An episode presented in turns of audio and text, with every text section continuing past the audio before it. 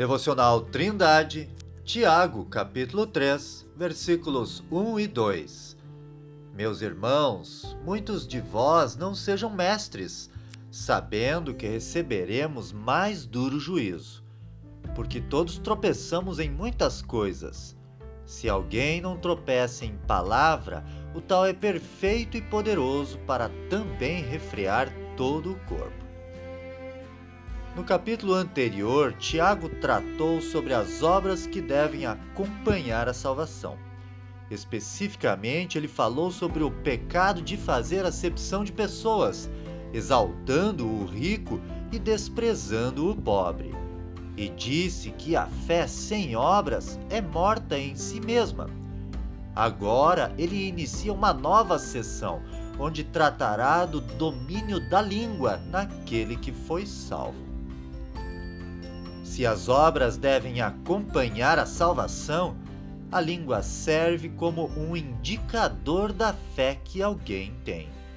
Um mestre tem a responsabilidade de estudar a palavra e ensinar a vontade de Deus para seus irmãos. Tiago os adverte, dizendo que eles passarão por maior juízo da parte de Deus. A Bíblia nos diz que na vinda de Cristo, aqueles que foram salvos receberão recompensas de acordo com o seu trabalho, de acordo com 1 Coríntios, capítulo 3, versículos 12 a 15 e também capítulo 4, versículo 5. Mas os falsos mestres, que andam segundo os seus desejos pecaminosos e cuja boca fala coisas arrogantes, admirando as pessoas por causa do interesse, serão mortos pela espada que sairá da boca de Jesus, e todas as aves se fartarão das suas carnes, conforme Apocalipse capítulo 19, versículo 21 e Judas, versículos 4 a 16.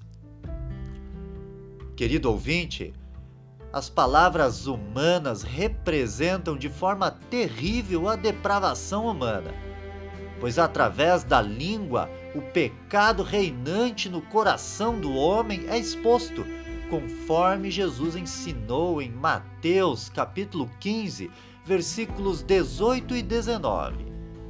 Aquele, porém, que foi salvo por Deus e está sendo transformado na imagem de Cristo diariamente pelo Espírito Santo habitando nele, consegue dominar a língua e ganha poder para também refrear todo o corpo. Que você seja transformado e usado por Deus. Tenha um ótimo dia!